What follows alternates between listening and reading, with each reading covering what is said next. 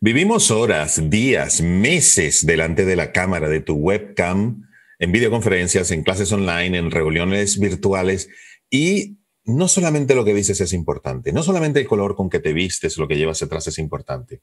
Es que la gente nos oye, pero nos ve. Y nosotros hacemos gestos, movemos las manos, la cara, las facciones, y todo eso comunica. Si yo estoy así, y te escucho así, eso comunica, comunica que o estoy muy cansado, o no me interesa lo que estás diciendo, o estás muy aburrido o aburrida cuando hablas. Y claro, esa la otra gente lo recibe, eso la otra gente lo lee. Qué bueno es tomar en cuenta nuestro mensaje con nuestro cuerpo, con nuestros gestos. Y eso es lo que vamos a hablar hoy, ¿verdad, Rodelinda? Así es, eh, Javi. Además, les vamos a proponer un ejercicio para que intenten cada vez ejercitar este lenguaje que no tiene palabras, que no tiene frases, pero como tú dices, comunica y mucho. Así que hay que estar atentos, hay que decodificar todas esas claves para que nosotros seamos capaces de comunicar así y además transmitir de forma paralela al lenguaje verbal. Así que cuando quieras, vamos a ello. Vamos, vamos allí. Cuéntame, vamos a hablar de tips, de claves, vamos a explicar un poco qué es lo que tiene que hacer. Cuéntame, Rodelinda. Pues ahora mismo que como tú decías que estamos comunicando tanto por vídeo y demás, tenemos que llamar la atención, tenemos que ser diferentes y únicos. Y esto también nos lo da la forma en que nos expresamos con las manos, miramos a la cámara, de alguna manera, todas estas expresiones eh, sustituyen ese vacío quizás que no percibimos cuando estamos hablando cara a cara, de forma presencial, que cuando lo estamos haciendo, tomando un café con alguien así, quizás no lo percibimos porque estamos acostumbrados a recibir todas esas señales y nuestro cerebro ya lo va codificando sin que nos demos cuenta, de una forma inconsciente. Pero ahora en vídeo tenemos que ser más conscientes. ¿Por qué? Porque, bueno, de momento no es nuestra forma de comunicarnos naturalmente, aunque en los últimos meses casi casi lo está empezando a hacer, porque estamos incluyendo el vídeo en muchos de nuestros momentos más personales, más sociales e incluso íntimos, pero hay que seguir abriéndonos a esas formas de hablar para que de alguna manera se convierta de forma inconsciente en nuestro propio lenguaje verbal y sea mucho más fácil y más cercano comunicarnos con las personas. Así que, sabiendo esto de base, creo que me habéis observado todos los gestos que he ido haciendo, cercanía, actitud, ¿verdad, Javi? Totalmente. Fíjate que hay que ver varias partes del cuerpo Mm, por lo general en las videoconferencias estamos del ombligo para arriba, más o menos. Hay gente que sale cuerpo entero, pero se ve muy lejos. Yo siempre recomiendo que sea un poco del ombligo para arriba. Pero claro, del ombligo para arriba se comunica mucho, Rodelinda, mucho. Fíjate las manos. Si yo estoy aquí, hola, buenas tardes, hoy vamos a hablar de cómo el cuerpo, mira, es que a los cinco segundos te desconectas porque falta esta, esta parte de la comunicación que es muy importante. Si yo me quedo estático y no me muevo y solo se mueven los labios, tampoco, porque en el tiempo, en el corto tiempo, el cerebro desconecta. La gente te puede estar mirando, pero mentalmente está en la playa, tengo que pagar facturas, tengo que ir al supermercado y no está poniendo atención realmente a lo que tú estás diciendo. Pero si te mueves, si cuando vas a decir algo importante te acercas, haces silencio, y vuelves a poner hacia atrás y empiezas a controlar este espacio, este cuadrito, igual que cuando uno hace una conferencia en directo que tienes que controlar el escenario un poco, ¿no? Aquí tienes que controlar esto. Y todo esto lo puedes usar, no solamente esto, ¿no? Y de esa manera lo que digas es mucho más rico, más completo, la gente se aburre menos y te hace mucho más caso. ¿Qué tenemos que tener en cuenta? Que hay que practicar esto no sale solo. Esto no es un botón que tocas o un libro que lees y dice cómo actuar delante de la cámara. Hay que practicarlo. Eso es como aprender a nadar, hay que nadar.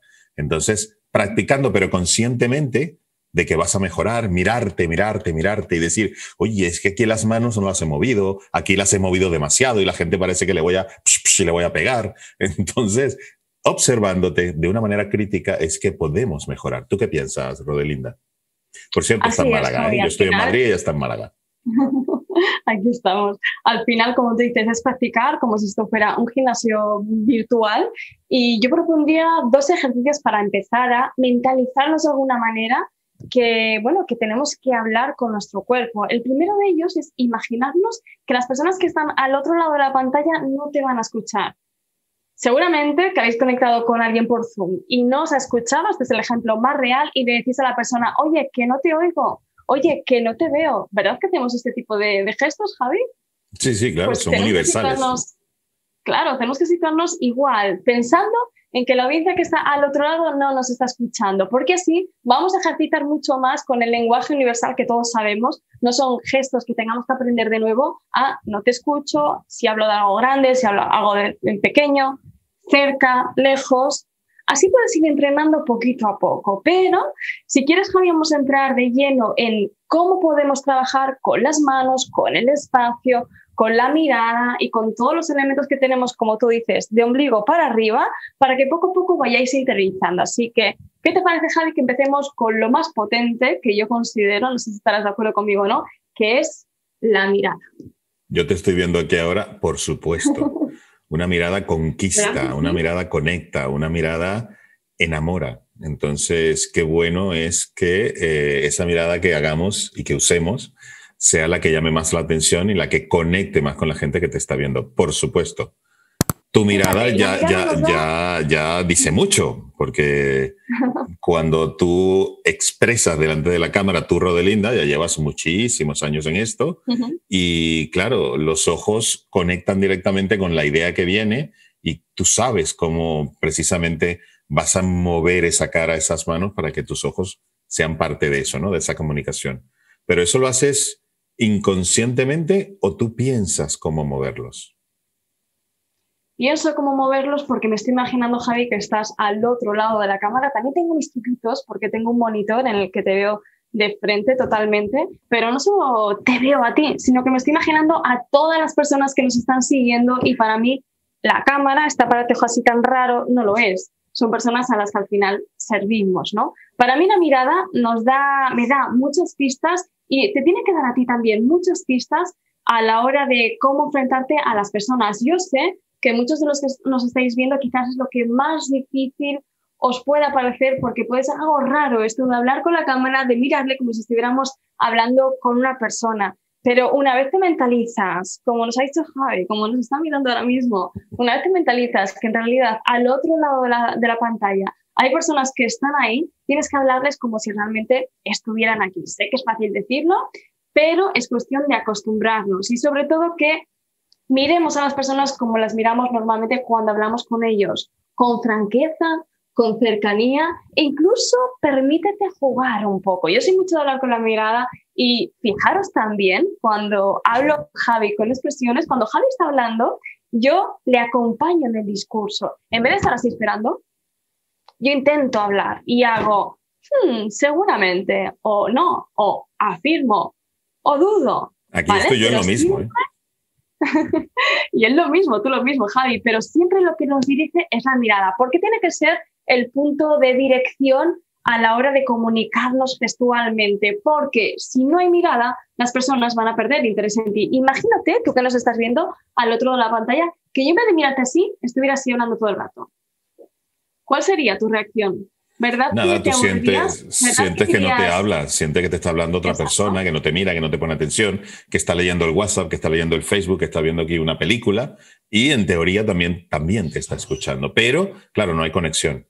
Javi, vamos con el siguiente tip, ¿te parece? Perfecto, el segundo. Algo que a veces nos cuesta de trabajar cuando estamos pensando en los gestos o las expresiones a cámara es controlar bien el espacio. Daros cuenta que la mirada de quien nos ve está limitada por esto. Estoy mirando un poco el monitor para no salirme de escena. Es algo que lo podemos hacer de vez en cuando para acertar mucho mejor a la hora de expresarnos. ¿Cuál es la diferencia cuando estamos hablando o eh, orando encima de un escenario o a través de la cámara? Que en un escenario es el espectador el que elige el recuadro, el encuadre en el que te quiere ver. Entonces, tú no lo puedes controlar tanto, pero atención, con la cámara sí que lo podemos controlar. Y yo veo muchas más ventajas que desventajas, porque podemos ceñirnos solo y únicamente a esta expresión. Imaginaros que si estuviéramos haciendo una ponencia encima de un escenario, tenemos que controlar mucho más nuestros movimientos para ir de un lado a otro. Lado izquierdo, reptiliano, cosas eh, racionales, lado derecho,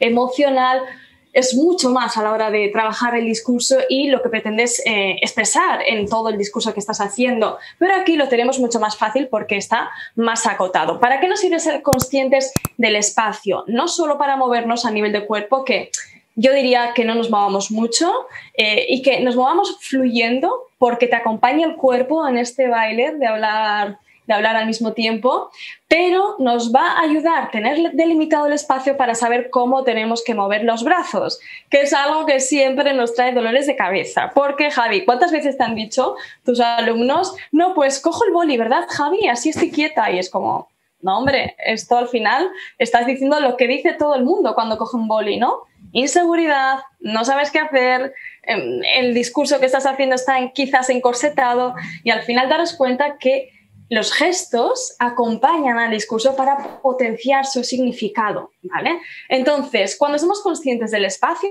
tenemos que tener claro para empezar a trabajar con los, con los brazos a la hora de hablar. Primero, y muy importante, no hacer, no hacer movimientos que tapen la cara, porque estamos estorbando una de las cosas más importantes de las que emitimos, transmitimos y el público recibe. Así que nada hacer gestos que tapen nuestra, nuestra visión, que es la cara. Acordaros que en los ojos, la mirada es el punto central de nuestra comunicación. Entonces no podemos hacer así, ¿vale? Pero no os estoy diciendo con esto que de alguna manera os encorsetéis y si sois muy expresivos, no lo expreséis. No, hay que hacer movimientos de otra forma. Si tú normalmente cuando hablas eres así, pues intenta no taparte, ¿vale? Y utiliza este espacio de aquí para expresarte. Pero cuidado, los movimientos en cámara tienen que ser un poco más lentos que lo que hacemos en la realidad, porque ya sabemos que las cámaras retratan a una velocidad diferente que percibimos la visión en el mundo eh, natural. Así que si no quieres parecer violento, si no quieres parecer agresivo, si quieres dar una imagen de fluidez y honestidad, tenemos que nadar en el aire a la hora de hacer los gestos, como si fuéramos directores de orquesta casi. Luego está la parte de hablar con las manos de, con determinadas palabras o significados que tú quieras potenciar en tu discurso. Ya me habéis visto al principio que hacía cercanía, pero podemos decir cercanía con las manos, con el cuerpo, que podemos decir uno, dos, tres y cuatro para reforzar que son cuatro puntos. ¿Veis? Es que ya me sale natural al indicar también un listado. Podemos también hablar de los sentidos. ¿Me ves? ¿Me escuchas? ¿Vale? Podemos hablar de muchas, de hecho, Javi, yo creo que un vídeo lo tendríamos que dedicar a hacer un vocabulario de cuántas cosas podemos expresar sin hablar, porque esto sería un no acabar. Pero practica en casa y sobre todo ten en cuenta que no podemos eh, tapar la cara y que los movimientos tienen que ser fluyendo a los lados, que nada esté y por aquí. Cosa distinta es si, por ejemplo, yo trabajara con esta pizarra que tengo, que tengo a mi derecha. ¿Vale? Si en ese momento estoy escribiendo y demás, a la hora de, de, hablar, si yo he puesto tres puntos en la pizarra, a la hora de hablar nunca puedo tapar lo importante de la pizarra porque ya perderíamos la atención de la persona. Si te das cuenta, te estoy diciendo todo el rato que no podemos tapar lo importante, que es el dirigismo de la mirada y si escribimos ahí. Si tenemos claro que no, no tenemos que tapar lo importante, no tenemos que tener nada de miedo a hablar con los brazos porque la comunicación estará fluyendo al mismo tiempo que nuestra comunicación verbal. Así que apúntalo y practica porque ya verás que esto es mucho más fácil de lo que, de lo que parece, Javi, que al final parece que estamos aquí inventando un lenguaje de, gestos, pero nada más lejos de la realidad, lo tenemos interiorizado, solo hay que ser un poco conscientes. Totalmente, si eh, con esas dos claves y ser naturales, Rodelinda, sabemos que vamos a comunicar súper bien. Lo único es intentar no, cuando uno está nervioso, porque claro, Tú imagínate 50 personas y de repente, tú Javier, dime tal cosa, y tú estabas en casa tranquilo, porque no estás físicamente allí. Estás en casa tranquilo y yo, ¿qué? ¿Cómo? Eso te puede poner nervioso, te coges las manos o te las agarras, te pones así y pierdes uno de los instrumentos más importantes para comunicar, que son las manos. ¿Qué es importante? Usarlas de manera natural, con las normas, reglas o consejos que ha dado Rodelinda de no tapar lo importante y también incluso márcate la línea de tu cuadro. O sea, yo sé que yo de aquí no, si yo digo, mira qué grande es, fíjate cómo ya me salí de la cámara. Eso es como si yo me, me saliera también físicamente. Entonces, trata de medir muy bien con tus manos dónde puedes llegar y de esa manera cuando hagas algo, mira, yo aquí si hago algo con la mano no lo ves y si lo hago aquí tampoco. Entonces, marcar el territorio como hacen los porteros, los arqueros o los guardametas del fútbol, dependiendo de dónde estés, también ellos marcan un poco y ya te sale fluido. Ya sé que yo de aquí no puedo pasar, ¿no? Y de esa manera empiezas a controlar este espacio que es pequeñito, pero es tu ventana hacia el mundo, tu ventana a tus clientes, tu ventana a, a donde tú quieres llegar con tu mensaje. Mira las manos. ¿Ves? Entonces, esa ventanita, si la sabemos controlar bien, nos comemos el mundo, Rodelinda, nos comemos el mundo. Lo dejamos aquí entonces y qué buena idea has tenido de hacer otro vídeo como de cierto lenguaje de comunicación con las manos, ¿no? Para decir subir, bajar, pequeño, grande, atrás, adelante, lista, eh, e intentar tener un vocabulario mayor como cuando hablamos o, aprendemos otro, otro idioma, ¿no? Que mientras más palabras, mejor para comunicarnos. Muchísimas gracias, Rodelinda. Te quiero saludar. En Málaga estarás disfrutando un montón con tu playa y nada, nos vemos en el siguiente vídeo que será muy interesante. Un abrazo, hasta luego.